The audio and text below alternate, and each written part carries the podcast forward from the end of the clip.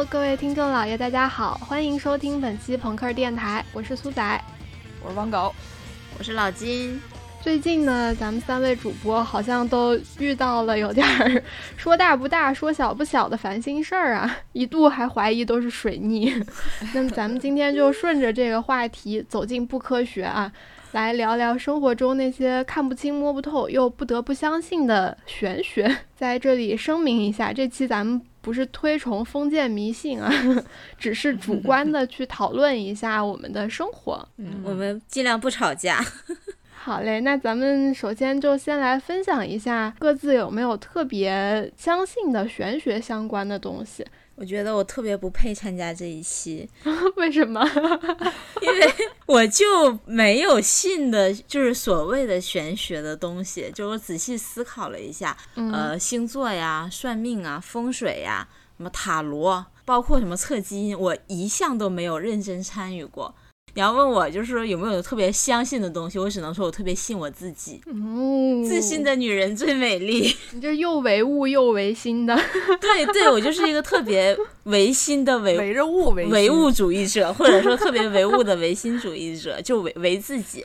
就是之前我一直比较信的一个说法，但是它应该不算是玄学领域的说法，它应该算是心理学或者社会学吧，像那个吸引力法则，就很多年前很多年前就是特别流行过嘛，就有一本书叫《秘密》吧，大概的意思就是说，呃，你要相信好运。或者说你所信的那个东西是有一个磁场的，对，就再用再通俗古早一点的说法，就是正能量。嗯嗯，对的对的，就是一个宇宙运行的一个底层规律，就是所有同频的能量能够引起共振。比如说啊，我特别相信我明天会中彩票。呃，出门能遇到贵人，所以我这个磁场就会吸引着身边所有能够进入到这个磁场的人和事跟我一起共振。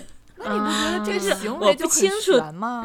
是很玄，对，一切不能用科学解释的东西，它才叫玄学嘛，对吧？嗯，所以我对玄学的看法是什么呢？我相信它的存在，但是我不会特别去参与。嗯嗯。比如说，我每周一早上就看那个，就是咱们都会看的那个星座那个大哥，我大概扫了一眼，就看完之后就哦，有好有坏吧，然后就会把它忘记。但是如果说真的信的话，一定会在里面找到一些对你这一周工作或者生活或者感情的指导性的语句吧，避免或者说刻意的去做一些什么事儿。但我不会，就我对星座这个事儿呢，就是老有一种很多很多年前就有这么一撮所谓的研究星座的人，他可能找了。五百个白羊座，五百个天蝎座，五百个摩羯座，分头做深度访谈，然后总结出一些共性的东西，就翻来覆去的用，就是什么白羊座喜欢冲动，性欲高；天蝎座就是特别的爱记仇，反正他可以用一百年。我对你的看法保持不同的看法。刚才说的是那个就是吸引力法则嘛，就是前一阵咱们不在都在弄那个 MBTI，就是那个人 MBTI 那个人格测试，对，就是这个的话。我看完之后，就是比如说我算出来的人格是那个 ENFP 嘛，我觉得就是特别对，就是他那个呃这四个字母就代表外向、直觉、感性和和啥来着？忘了，反正就是一个，总之就是一个特别飞的一个人，就是我感觉挺准的。但是这种我就会适当的根据他提出的一些建议去调整一下平时，比如说说话呀或者做事情，我觉得他还是科学领域的，他也不能算是玄学。但是那个 MBTI 好像他的那个人格会跟着时间去改变的，是属于心理学范畴的。它有可能你你五年前你是一个内向，你是一个 I，然后你五年之后可能就变成了个 E 了。对，对，这就很悬嘛。对，它是挺悬的。然后我还感觉，呃，有的是就是我可能在测之前，我隐隐约约知道自己大概是这个方向，但是这个结果印证了我是这个类型的人之后，我会更加的。就是在这个方向上，就是给自己一个理论性的支撑，心理预设。对对对，就是说你你的基因就是这样子的，就是写在你 DNA 里面的人格，你不要去就是违背它，你要接受你自己。我对你这个就是像你说什么星座、星盘呀什么的，我觉得他们也其实是有一定的科学道理的。你像星盘的话，它就是天体运行嘛，还有那个你的星座运势，它也其实是天体运行。就像咱们之前说的那个印度男孩，你知道吧？嗯嗯嗯，他就是他的那个吠陀占星术，不就是根据天体的运行，木星跟土星，然后他们在一条直线的话，它就会发生一些很不好的事情，就是一个很凶的一个象。所以我就觉得。啊，我对玄学的这个看法就是我信一切。前几天不是面试嘛，很长很长的一个流程，整个人心里边就悬而不决。我就先找了一个八字儿师傅看了一下这个机会好不好，能不能通过。师傅算完之后，师傅说，呃，这不算是一个好机会，过肯定能过。当时事情没有发生嘛，然后我就觉得拿不准，又自己去抽了那个塔罗 决策决策项的大十字。就是想看一下这个主要的解决方式，还有最终的结果。悬的地方就来了，就是我是一个特别没有自信的人嘛，导致事情的原因，我抽到的那张牌是女王圣杯的逆位，它那个牌面最后显示出来，就是因为你对自己的不自信，然后犹豫不决，会导致你这件事情通往成功的道路会变得十分缓慢。你这是不就对上了，对吧？就感觉呃，就感觉是有一定的依据的。然后它的处理方式是高塔的逆位，哎，高塔的逆位还是正位？没事儿，我们都听不懂。他那个排异其实就是让你打破现在的现状，你要重塑现状，事情才会得到解决。我就。特别果断的提离职了嘛，嗯，然后现在也顺利的拿到了 offer，对，就是所谓这个玄之又玄，众妙之门，就是世界上总有一些弄不清的事情，然后需要我们用这种外部的什么星盘呀、塔罗呀，然后八字儿啊，再不济找大姐烧个香，看看这个香的意思呀，然后用它来抚慰一下我这个焦灼的内心。但我有个疑问啊，我特别好奇，你刚才说你先找了东方的神学。然后又借鉴了西方的力量，他们俩不会打架吗？有冲突吗？不会吧？就像你看一些谁家孩子考试了，这边拜着三清真人，这边又拜着文殊菩萨，这边又就反正各家都来，谁能帮上忙谁帮呗，就是就只要内心虔诚，你爱供奉谁供奉谁嘛。结果这孩子考英语是吗？这个塔罗它有一个类似正规的。途径去算吗？还是说我是个人，我拿副牌，或者说我随便在哪个地方搜着了，我就可以去算一下？因为我昨天晚上我是在那个小红书上给我推了一个在线算塔罗的，我就好奇，我就点开了，然后呢，他给我的建议。就八竿子打不着，建议你最近不要太劳累，你要休息一下。我才上班，我休什么息？我已经很闲了。不要跟同事起争端，你要站好队。我根本就没有队可以站。我觉得这个还得看人吧，还是得人去解，因为你翻过来的牌它有正有反，塔罗师他可能解的那个路子可能都不太一样。我不知道是不是这样，我理解是这样啊。每个塔罗师他就是经验的深厚程度，他对于这个牌意的理解是不一样的。他们就是他其实这个牌意是需要大量的案例，然后去佐证你这个牌意。你需要大量的这种案例的积累，结合你自身的一个情况，然后他能推算出来一个。大概的未来发展方向，其实塔罗这个事情，它比较悬的是在它跟咱们这个东方的一些什么明眼儿啊，或者是 什么八看八字儿啊什么不一样的是，八字儿它可以告诉你，就是你这事儿成还是不成，就可以给你一个很笃定的一个结果啊。但是但是塔罗更多的是看未来的发展。啊，你不能说我是不是能中奖，是不是能告诉我这个彩票号是多少？塔罗是不行的，塔罗只能告诉你，你往你现在心里想的这个方向去发展，会得到大概是怎样的结果，而且它不能看到很远，它大概就只能看到近一两个月、两三个月，撑死了就大概只能看到这么远的一个地方。就是看太远得加钱是吗？看不远，它就看不远。像我之前很简单的去涉猎了一下塔罗这个领域。里面问一个问题，抽一张，然后你就去看这个牌意。你其实你看这个牌看多了之后，你能感觉到它到底是一张好牌还是坏牌。那我想知道有没有就是就是算出来都是好的，就是不会不会，就对啊，所以不会不会，感觉那那我有一种感觉，就是塔罗它一定会把你担心的东西给你弄出来，但是所有人他都有焦虑和担心，就没有人的生活是特别完美的嘛，所以他就不能说好的，就是你的现状其实是很复杂的。然后，但是你这种复杂的现状，它它会通过牌面去给你解读出来。还有之前我给我钱老板去抽过一张牌，那时候就是我们就是涉及到一些架构重组啊，然后一些人员优化的问题嘛，他就很担心。然后当时给他抽到了一张现状牌，就是死神的正位。你可能觉得这是一个坏牌，对吧？它的远处是麦田，然后还有朝阳。其实它的未来发展一定是好的，只不过它的现状可能会需要革新呀，会需要怎样之类的。就是你还是需要通过牌面去带入自身一些详细的情况，对，不是很绝对的一个。我说说我吧，我的话就跟两位态度不太一样啊，一个是啥也不信，一个是啥都信。然后我呢，那没也没有啥也不信，就除了自己啥都不太信。敬畏，敬畏，敬畏，敬畏。对。然后我呢，就主要表现为信好的，不信坏的。好来话都让你说了。我觉得这种这种心态最对。对。比如说星座啊、生肖啊、血型啊、MBTI 啊。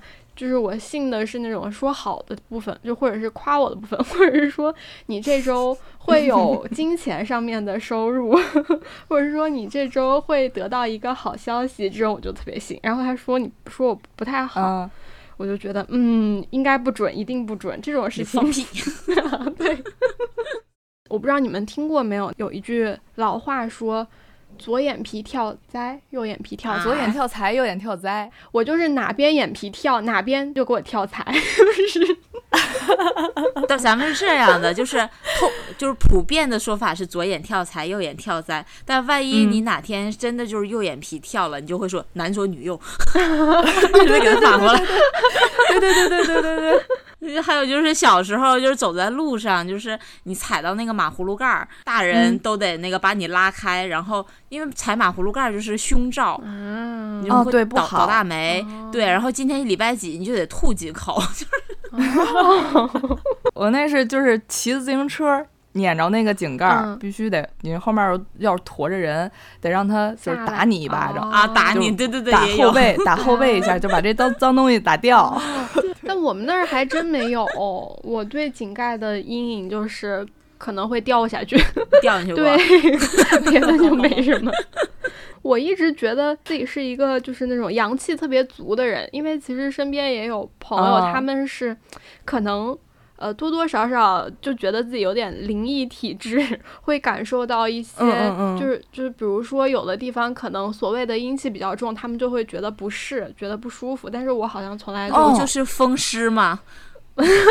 说不定就是风湿吗？但是我从来都没有没有遇到过这种情况，所以我就自诩为是一个阳气特别重的人。对，你在 在广东就是火气大呀。对，你得喝点凉茶。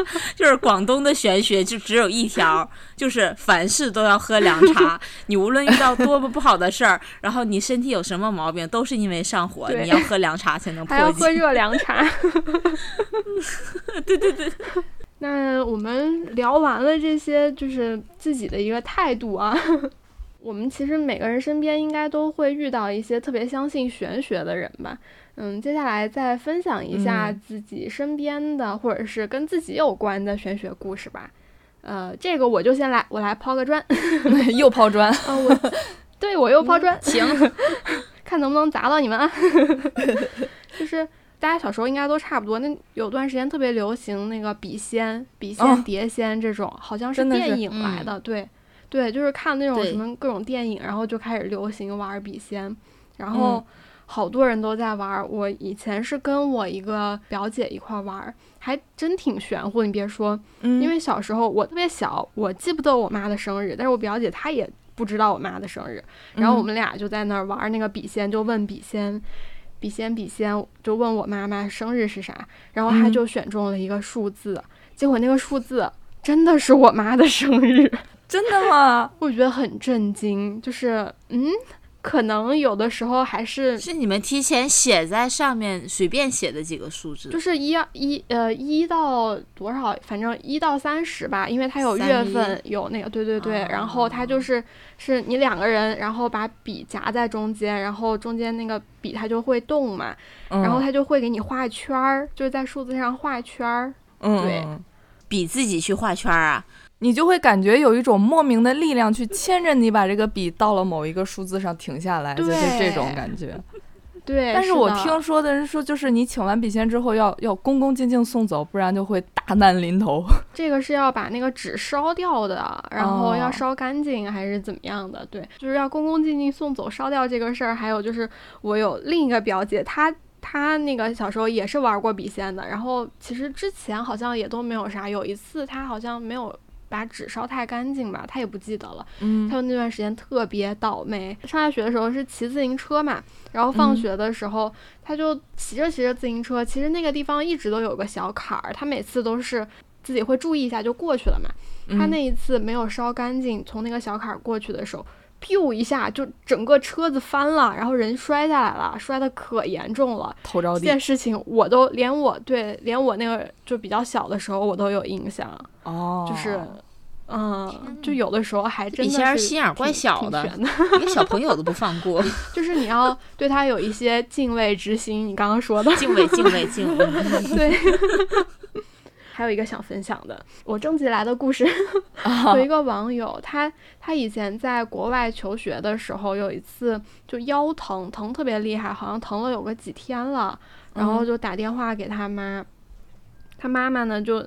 找了一个家里也是那种可能是个亲戚吧，就类似大姨之类的，就是相信神神鬼鬼。然后 大姨呢又给他找了一个大师，大师说你身上有不干净的东西，所以你才腰疼。大师说做法我们要用微信视频，他们四个人在微信上面 开着跨国视频线上做法。大师都做了哪些法啊？我听说好像是有，就是让他自己拿，比如说拿那个鞋鞋底儿抽自己，然后抽完了之后，因为他腰疼，对他腰疼，他也不太方便下楼，然后就让他妈妈，让他妈妈去他们家楼底下有一棵树还是什么东西的，然后。倒了点水，埋了点什么东西，反正我也不太不太清楚，不太了解这具体。挖个坑，埋点土。对，可能还数了个一二三四五吧。也没有说就是这个法做完它就好了，后来回国了，还是还是去医院看才好了的，就是就挺玄乎的。因为因为大师线上做法这个事儿，我还是真的第一次听说，挺神奇的。就是那个上面那位神还没有反应过来，这种现代的科技技术，就是没有办法打破它的次元壁。我要说这个就特别离谱，就是是我们一个共同好友铁柱女士贡献的素材。她的父母那一辈人就比较相信道教啊，就是什么风水啊，就是这那的嘛。然后她老公很多年前有一阵儿睡眠不太好，就不仅是失眠，而且有一阵儿还是就是嗜睡。要么就失眠，要么就嗜睡，就是睡不醒，然后睡醒了又特累。但一般这种，我理解就是累着了。家里人就觉得，哎呀，这肯定是什么鬼上身啊什么的，就一定是什么就小鬼儿缠上了呀，然后就赶紧去请那些就是山上的那种师傅去带他去看。然后呢？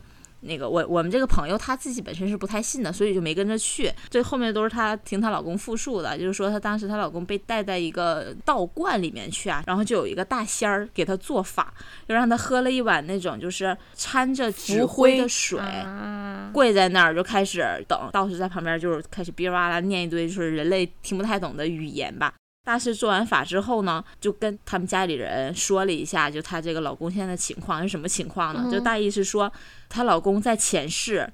遇见了一个狐仙，报恩呐！她老公救下了这个狐仙，所以就是这个狐仙就一直记着她的恩情，今世也要来她梦里报恩，而且每天晚上入她的梦，一入梦就不肯走，然后他们俩就在梦里面就就各种翻山倒海的，对，就是就各种就乱七八糟，就是反正都是在梦里，所以她睡不醒嘛，就是特别嗜睡嘛。然后这个道士就开始劝这个狐仙说：“哎呀，你赶紧走吧，他这辈子过得挺好，你看还结婚有老婆。”都不用你报恩了，你该走走吧。那个狐仙儿就被这个道士劝走了。后来她老公就是意识恢复清醒之后，就感觉她在做法那段时间就是一直失去意识，然后很感觉一直在哭啊，还干嘛的，就有一种那种可能恋恋不舍、难舍难分那种情绪。好假。对，然后但是那个狐仙儿也听劝嘛，那狐仙儿也听劝，就是最后就是真走了。然后她老公也再也就没有这个睡眠的困扰了。哎呦，挺神！不是，我是觉得这个道士这个故事特别的。就是很聊斋，对对对，就还挺挺唯美一故事，你知道吗？两个人翻山倒海。对，然后还有一个是对最近的一个，也就是我们为什么要做这期选题的一个 一个动因。我们还有另外一个共同好友，就是那个仙子，一个男生。他有一天，我突然发现他换了头像，他原来头像是一个。呃，一双脚丫子，然后下面是一个海呀，就什么的江啊，不知道，就是下面是一是水，嗯，然后 换成了另外一个头像，然后我就说你为什么换头像？那头像都用了多少年了？然后他说他妈跟他说，呃，男孩子不能用带水的头像，会对肾不好。说那你又怎么办呢？就是家长都说说话了，就是头像迷信这个事儿，就是还挺常见的。李老师他妈。也让他换过头像，因为他原来头像是喵美，一一张喵美的那个照片嘛。然后他妈有一天就说，头像不能用猫，招招妖气还是什么什么的，招狐仙儿，睡不醒。我身边故事真的太多了。那从盘古开天地说起吧。我先说一个最近的，最近的就一个一个很小的事情，就还是我拿 offer 嘛，然后就到了就 offer 之前谈心，他给了我一个数，不是我期望的一个数字。其实我一开始想他不会给我这么低，然后我就求他去再争取一下嘛。然后这时候呢，杨姐就跟我说。哎，有一首好运歌曲，你要不要听一下？我说管用吗？好运来，好运来。他说你听吗？然后我说好好使吗？他说好使，真好使。搞得跟地下工作者似的。他求职的时候好像也听这首歌。他说你就全天循环这首歌就就行了。放之前我就搜了一下这首歌，就看见好多这是一个国外来的嘛。然后他说把这首歌放到收藏夹之后，有一位男士，然后他收到了迪士尼电影的邀约，他要在里边出演一个王子。然后我觉得哎，我觉得哎可能哎可能有谱。然后。我真的就放了一天，我是从早上八点多开始放的吧，最后就放到下午五点的时候，HR 那边来消息说他谈成了，他把心谈成了，就可能哎，在一定一定的程度上改变了我个人的一些磁场，这不得不信，对，真的这个事情，他这个事情关键是就是就是成了，但是呢，我又不敢回想说我如果不去放它会是什什么样的结果，毕竟是我已经已经在放它了嘛，它最后导致了这样结果，就不得不信这个事情。你猜怎么着？就是那个，你那天说说完那个好运歌之后呢，嗯，我觉得 我被大数据了。我现在只要打开抖音，他就给我放那个歌。真的吗？真的，真的。当时我想，哎，这怎么？那你就一定会很幸运，邪门儿。接下来我要讲一个，嗯，是我亲身经历的，玄之又玄的一件事儿，就是我之前也说过，我之前应该说过吧。就是我的工作内容就是全国各地飞，然后全国各地玩儿，然后全国各地拍视频，对，大概就是这么样一个工作内容。嗯，然后我们每一次去拍摄，其实，嗯，整个团队都是很兴奋的那种。直到二零年有一次，就是我们要去重庆拍摄，那一次，首先就是还没有出发的时候，整个团队就感觉。嗯，好像对于这一次，呃，吃喝玩乐 不是特别的期待，大家都有一点说啊，有一点累，有一点不想去，就有这么一种情绪在。而且我们团队有一个比较迷信的地方，就是只要一出差，只要要坐飞机啊，就是一要出远门，我们就是一个全民性的一个抽观音灵签的行为，就是 就有一个在线的抽签儿的一个网站。对，然后我们就去抽，就在上面随机抽签，然后它会有什么上签儿啊、中签儿啊、吉凶之类的。对，然后我跟呃，我们团队领导就是我们几个人，大概在那上面已经抽了有两三年的签儿了，从来没有见过凶签儿。我们就一直以为这种网站可能就是讨一个好兆头的一个网站，因为你抽出来都是吉呀、上签呀、上上签呀这种，我们从来没有抽到过胸签儿。但是呢，这一次我们出发去重庆的这一次，我有一个同事，我们可以叫他娃娃大哥啊，他抽到了一个胸签儿。就是一个下下签，我天哪！所以我们就很难以置信，就说啊，这个网站它真的有下签吗？嗯，然后这时候我们就没有办法，然后说不行，哎，我们再抽几个，我们再抽一个，然后哎，你再抽一个上签，我们中和一下，对吧？呃，上签和下签混到一起变中签，对，我们也就就就不不奢望太多。然后娃娃大哥进行了第二次抽签，结果呢，他又抽到了一个下下签，关键是呢。娃娃大哥这哥们儿的嘴还欠。我们在找地方的时候，他在大马路上说：“哎，你说我这抽着一下下签儿，这我能遇到什么事儿啊？我走一十字路口，被车撞死。”我说：“你别再说这个事情了。”我说：“你闭嘴吧。”我说：“祸从口出，你自己小心一点。”然后我们就到达了第一站五龙。从五龙开始就十分不对。首先是我们所有的电池都被首都机场扣了，摄像设备也出问题。在五龙拍完之后，我们又去洪崖洞拍的时候，那那一天我们就觉得特别长，觉得这个事儿就是。就这一天怎么都过不完，我们就走到了呃洪崖洞对面的那种过街天桥那样一个地方。嗯，娃娃大哥就是一个手拿着相机，一个手拿着那个模特的包，就很简单的一个下一个楼梯啊。结果他就左脚绊右脚，就很奇怪的左脚绊右脚，直接就崴过去了。你那个脚就相当于是一个九十度，就是咱们脚不是都脚脚尖冲前嘛，他那脚尖相当于冲左绊了一下。啊。他当时直接就坐在楼梯上了，然后他说不对，我不知道是折了还是崴着了。我们当时就不可能折呀，因为你就是下一个楼梯而已啊。对，我们就觉得就可能就是崴了一下，然后结果他那个手一拿开，就他他的那个骨头就捅着的那个皮就就凸起了一块，叫了幺二零把他抬走。他在那个担架上，他会一些娃娃大哥会一些那个奇门遁甲。哦，奇门遁甲是啥呀？奇门遁甲也是。嗯，我们国粹之一吧，就好像《盗墓笔记》里面是不是有这个呀？《盗墓笔记》里边那个是分金盘，那是分金罗盘，跟奇门遁甲还不一样。晕了，晕了，晕了，不一样，不一样，太深奥了。它是需要一些排盘的，有奇，有门，然后还有遁甲，门和甲，有遁有甲。奇是什么？乙丙丁三奇门又是修生伤度景死经，就是跟八卦也有关系，就是也是有这个盘，然后到时候你会象征着什么，哪一个就是映射了不同的结果，就类似这样的。所以他就坐地上给自己奇门了一下，他就他就在救护车上那个担架上，当时我们也不知道他到底是折了还是没折，然后他当时就给自己起了一卦，挺忙啊，在车上。他说我操完了，我说怎么了？他说哪个门是乙？就是甲乙丙丁的那个乙，他说：“你看这个乙就肯定是折了。”他说：“拐着弯儿的。”他说：“这个椅子是拐着弯儿的。”一说：“肯定是折了。”哎呦喂，象形文字博大精深。对，关关关键是他到那儿一拍片子，他这个腿确实是折了。大夫说他怎么能折了呢？他是摔了吗？然后我们还说他没有摔。然后大夫说：“那你们也是确实点儿背。”这啥大夫？你们确实是点儿背。然后 重庆话说的吧。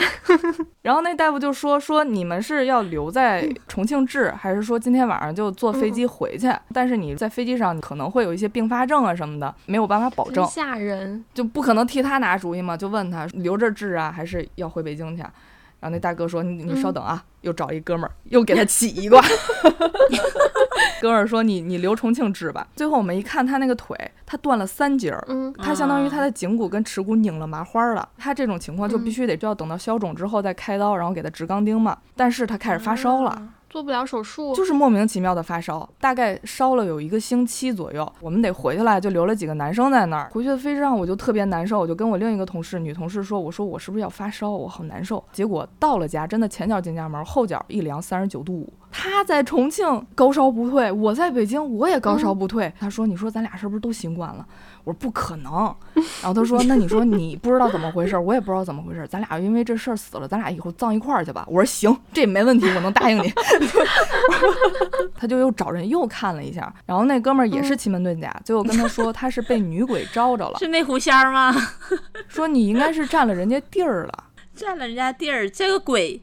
一定是小气鬼，所以人家就一直缠着你。然后他说：“那该怎么办呀？很简单，就是买红茶，然后泡点姜片，就让身子暖起来，这么简单就没事儿。他一红茶姜片，然后我这边有红茶姜片吧，我俩这烧就相当于都一起退下来了。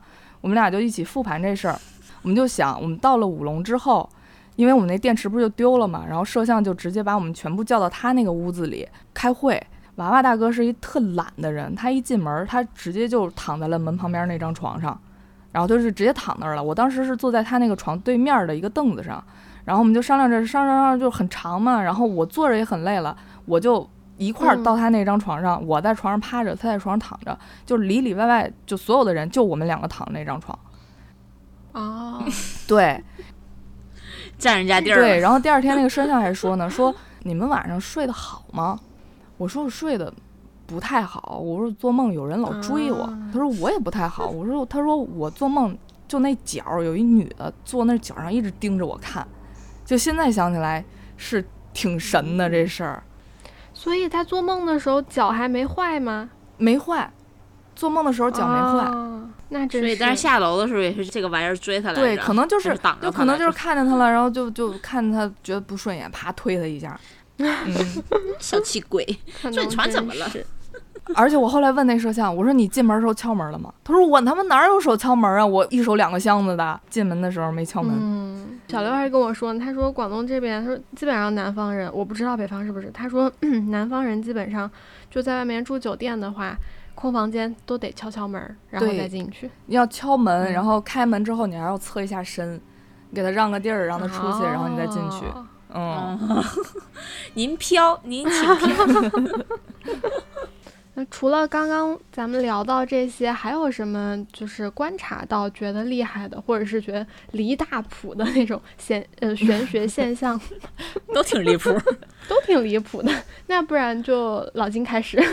我我感觉现在的就是身边的玄学现象，就是和社交媒体。息息相关，密不可分。就无论上什么社交平台，都有他自己平台一套玄学。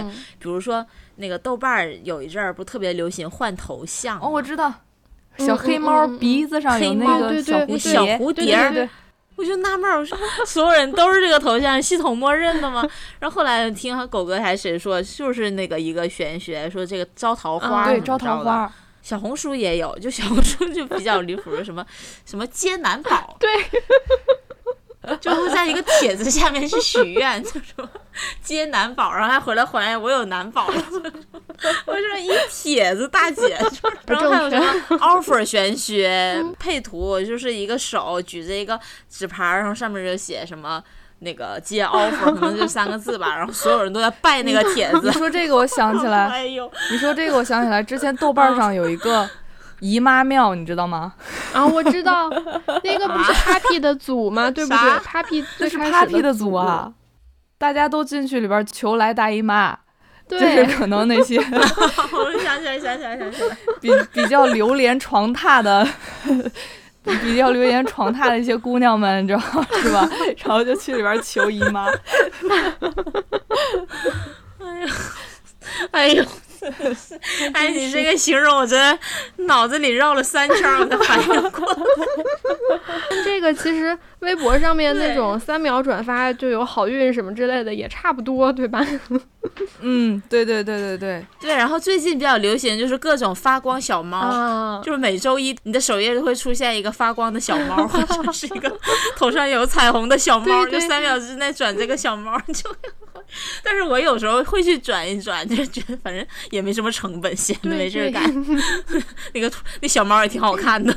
还有就是那个抽卡的玄学，尤其是就某猪场的那个 那那帮子游戏，特别喜欢搞抽卡。阴阳师对，就是玩阴阳师那阵儿，必须得画个 SSR 才能那个，然后或者说必须画个五角星。有一阵儿还说用猫爪子来抽，就是那个概率会大。哎，但是哎，我都不信这个，因为我本来我觉得我欧气就重，我随便画一画就有金卡。对，然后前一阵儿那个哈利波特也是嘛，就是那个真的太搞笑。但是我觉得那有还挺挺真挺悬。就虽然我抽卡的运气都还挺好的，但那天是狗哥分享那个就转椅子嘛，对，就把那个卡转的那个那个图书馆长的后边，然后你在五连抽，就一就会暴击。对对对对。然后我就试了一次就暴击了。哦，狗哥呢有什么觉得厉害的或者离谱的玄学吗？嗯。我觉得很厉害的，就是我一直沿用至今的一个，就是眼睫毛大神，眼睫毛问事儿。就是有时候你早上睫毛弯，你早上洗脸呀什么的，不是会掉眼睫毛吗？然后我就会把这眼睫毛放在自己的左掌心。在心里面默认问一个问题，就是说 会还是不会，可以还是不可以，类似这样的问题。问完之后，如果这个眼睫毛从左手到了右手上，这个事儿就成了。他如果在左手的话，这事儿就不成。这样的呀？什么东西？离谱！这太离谱了，这真的太离谱了。我也听过和眼睫毛有关的，但跟你不太一样，更多的是许愿，对吧？对，就是有眼睫毛的话，你就取下来，然后许个愿把它吹走。哎呦，我这眼睫毛都不给你掉了。然后就那个 sub 音乐，它那个全称是 subliminal，潜意识的意思，潜意识音频。它通过这个潜意识的音频，然后去引导你这个大脑，去带来一些实质性的变化。不同的音乐会有不同的功效，外貌、智商、健康、财富。然后就是说我听听音乐，我就能。整容，变美变瘦变聪明，对对对对对，哇，这不就是元宇宙是吧？就是提前步入元宇宙，你都不能出门，你在这听听音乐，在线的医医美项目，我觉得是，去 B 站上看。什么都有，不光是有一些外貌啊、金钱上了，然后还会有一些按照你的喜好去量身给你定做一些风格，什么纯欲风啊、女王风，然后有九尾狐，什么变吸血鬼、变吸血鬼之类的，就是就可以实实现跨次元，你知道吗？关键是你去 B 站上，它好多弹幕的许愿，评论区还有各种回来还愿的，然后就是什么啊，我听了恋爱的。然后男朋友回来找我了，昨天许的愿，然后今天就给我发消息了，没有成功就会从自己身上找，就是找问题，就说啊，听了很多天了，还是没有跟我联系，但是虔诚，对，但是我肯定是没没听够，我会继续听，不放弃，多听，然后我才能调节我自己的磁场，跟冥想是不是差不多感觉？嗯。感觉可能是它，其实我觉得就是也是那种跟吸引力心理法则，其实换汤不换药的东西。我觉得它就是它就是老老外搞出来的东西嘛。我刚才随手就打开了 B 站，就随便搜了一个音乐，然后点开了下面的评论区，真的 太好笑了。这下面都是什么许愿？许愿我的男朋友身高一米八五，帅气、阳光、温柔，永远爱我，把我当做掌上明珠，非常富有，永远真爱我，有着高情商，尊重我的一切，精通某一项乐器，对我专一极了，而且会变成我的老公，性功能强大，对我一见钟情，日久。我真的念不完，他要的太多了吧？如果对流流星背负不了这么重的愿望，会跌落。他要的太多 了，我的天哪！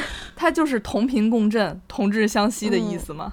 对，可能就是这种。还有就是剪刀大法啊，这个我觉得大家肯定用过的都说悬，用过的都说灵。真的。之前搬家嘛，搬到那那家那个那防盗门不好用，它必须狠狠的往里面撞，它那个门才能锁上。刚搬进去没有形成那种习惯嘛，一般就是碰上门就觉得它可能就关住了。有一天是我拍摄回来特别累，然后回来就坐下来吃饭，然后那个门我也没顾，大概坐下吃了得有半个小时了吧那个饭，我忽然反应过来，虎牙没了，我们家猫没了。反正在家里边全部找了，没有找到，我就跟那个杨姐，我们两个分两条路。我说我从十九层往下找，再从下面往上找。我们家当时是住九楼，我说你在九楼往上去敲门，挨个给他们看照片，然后你往下也是挨个看照片，跟他们说，完全就不知道他去哪儿了。而且我当时住的是那种老式的高层筒子楼，一栋楼有两个电梯，大概左右得有十来户人，很长很长的走廊，楼道里边摆的东西也多，然后就挨个翻，就是怎么也翻不到。后来我就想，他会不会跑到一楼的那个地下室去了？当时那个地下室就已经废弃了，那时候晚上十一点左右，真的特别害怕。他那个门是就被那个铁链已经锁住了，把那个铁链掰开，然后就能有一个一人侧身通过的一个缝儿。我从那个缝挤进去，打着手电筒就挨个找。当时真的特别吓人，它是里边都是一个一个废弃的那种小门洞。然后里边是一间小屋子，一个一个小屋子，然后你就不知道你下一个小屋子你会碰见怎样的惊喜的那种感觉。然后就是走一个角落就是看见，对，没有灯，然后都是蜘蛛网，然后堆满了那种废料、砖头啊，堆着一堆东西，蒙着黑布，然后超级恐怖。我们两个就不知道哪来的勇气，就可以潜到那里面去，就来回我们走两圈，就真的挑战了心理心理极限，完全没有找到。这时候我说：“咱们要不要试试剪刀大法呀？”大家肯定都知道嘛，就拿一盆水放到那个煤气灶上，剪刀对着大门，要在心里默念，然后就做完之后，我说咱也别等着了，我说你在家歇会儿，我出去找哪有猫叫声我就去哪儿，就大概找了又找了半个多小时，然后说找不到，回家再歇会儿吧，冬天真的超冷，还是个冬天。我一敲门，我就发现杨姐把睡衣换上了，哎哎，回来了，回来了。然后她杨姐还想吓我，她说没有。我说那你怎么把睡衣换上来？肯定回来了。然后他一开门，他说你进来吧，他回来了。我说他怎么回来的呀？他是被八楼的邻居给送回来的。虎牙这傻猫，它往下跑，它它不认数啊，它就在我们家正下方的那 那户门口，喵喵喵喵喵一直叫，叫到人家给它开门。对，而且巧的是，而且巧的是，我们两个不是兵分两路嘛？嗯，他不是挨个给人看看照片吗？它是。就是在八楼左边那几户没有人，右边那几户也没有人，只有我们家楼底下那一户家里边是有人的，而而且给我们俩开门了。对，就是唯一给人家看了这个照片，人家也记住了，人家也知道，最后看见了，给我们送回来的。对，所以就很巧。但好像说那个它的原理是什么？就是因为你们家灶台是有你们家的味道的。嗯，然后。就是就是从风水还是什么角度来讲，就是这个味道会传递，就猫的嗅觉还是什么特别灵敏嘛，就它会顺着这个味儿，就是他无论走再远，他都能感应到，然后就回来了。你闭嘴吧，没说你。我听说的是，我听说这个剪刀大法是五行。就是灶台属火，然后剪刀属金，然后水是属水嘛，然后猫咪是属木的。哦，猫咪为什么属？猫咪是属木的。然后你们家这个五行，就是这个土，就是这个土地公，他发现你们家这个五行，五行是缺一行的，所以他就会把你们家这个木，你们家这个猫给你送回来。谢谢土地公。谢谢老人家，我一直以为是灶王爷，因为找到猫之后，不是要需要抓着猫的腿儿，围着那个灶台转三圈吗？啊，对对对对对，要谢谢我之前我之前也用过，因为我们之前在一个广告公司，然后公司养了一只猫，然后打打蛇那个，对对，打蛇那个猫，对，就那只，然后它就给 走丢了，跑了不见了，到处找找不到，就因为那只猫年龄也也不小了，也挺大了。然后大家都还挺有感情，虽然他很凶，但是大家都对他很有感情。刚好那个公司也是有一个灶台的，就放在那。结果后来，对，后来就后来就在好像在楼上的某一个，他差点跳楼，是在那种就楼楼梯间的有一个窗户那儿嘛，就找到他了，还好没有跳下去。然后他特别凶，我清楚记得。抱着他往公司走的时候，还滋了我一脚的尿，真的。我为什么记得剪刀大法？就是他滋了我一脚的尿。你这说，我想起那个猫有点胖，我们叫它胖子。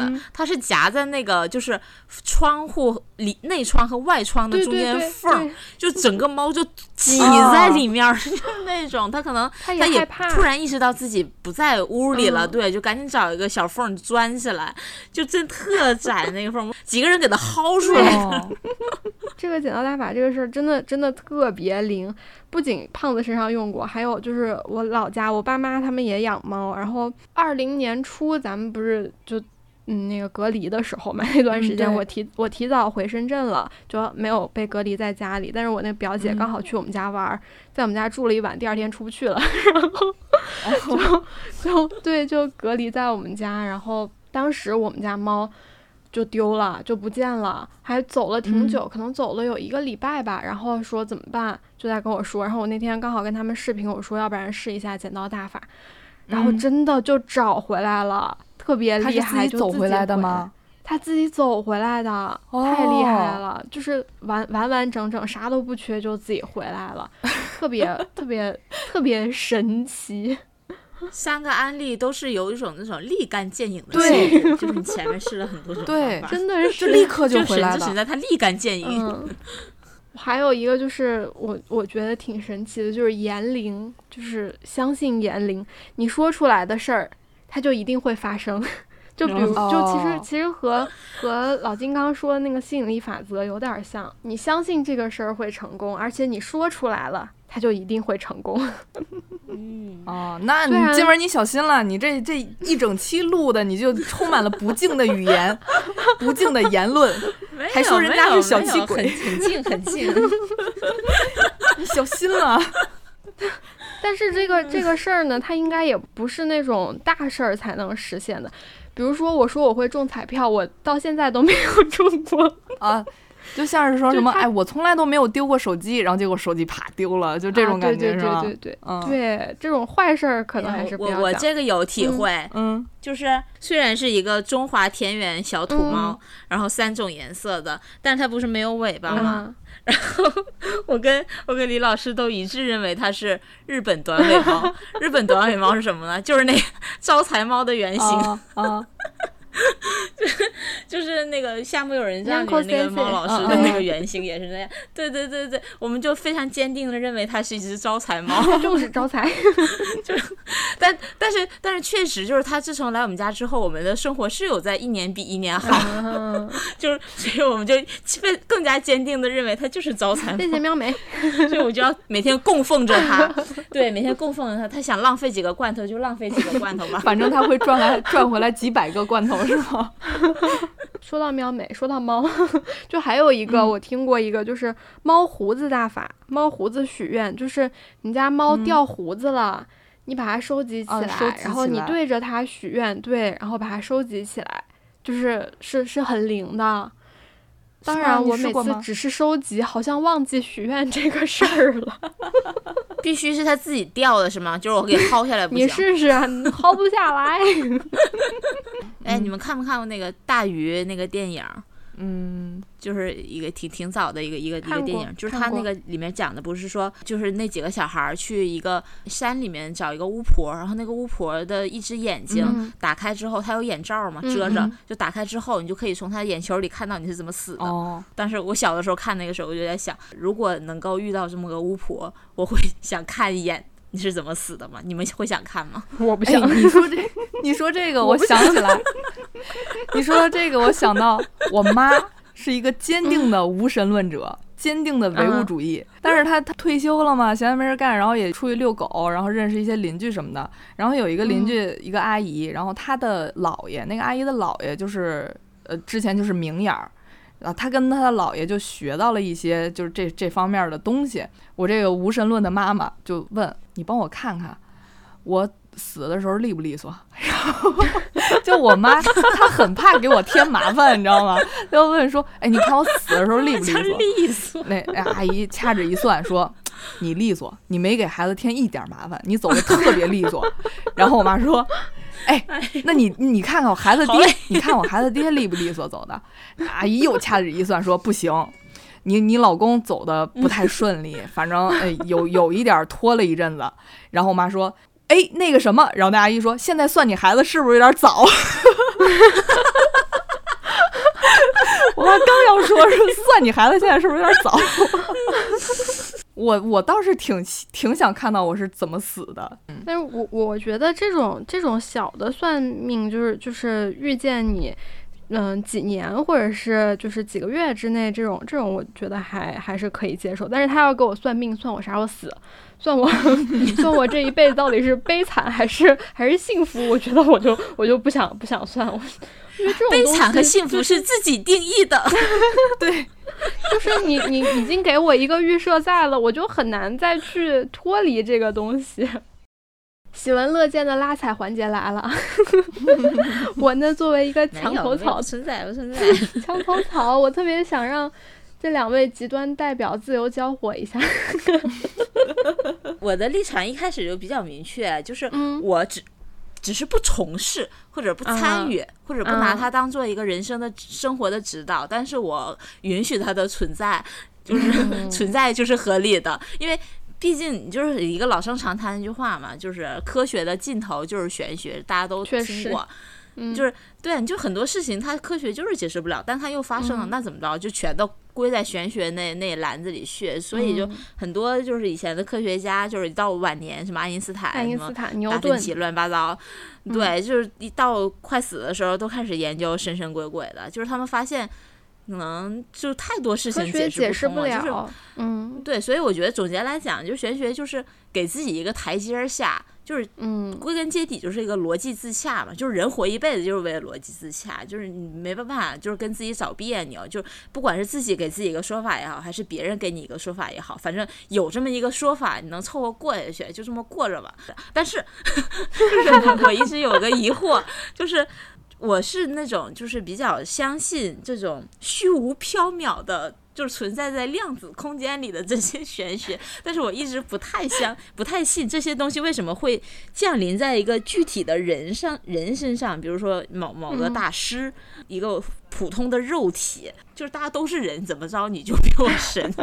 然后他们就是收费又特别贵，你看动不动就千儿八的，是吧？就是其实。你去找心理医生也能解决你的一些疑惑，但是是因为心理医生更贵吗？我觉得就是从某种意义上来讲，心理医生跟算命师傅应该都是同行吧。我得更正你一下，科学的尽头不是玄学，科学的尽头是神学。啊，神学对对，玄学的尽头是神学。其实就就科学的本质是解解释抽象哲学嘛，神学的意义是在就是解释科学无法解释的领域。然后去赋予哲学一些灵性的形象，所以科学的尽头是神学。跟这个心理医生的问题，就是心理医生可能更更多的是解决你的当下，而这个玄学这种这种东西呢，可能更多的是你迷惑的未来，是吧？对，给你给你一些，就是让你眼睛看得更清楚一点。可能是让你想的更多一些，有一些那种封建迷信什么的，你给他个二三百块钱，然后他说：“哎，我给你改改命。”肯定肯定不可能。对你本来明年要死啊，你你我我给你改改命，你你明年死不了，我让你给你续个五年的命，这肯定就哎呦我天！对，这肯定就是欲壑难填。我就想长命百岁，那不跟秦始皇一样了？如果说我们像是。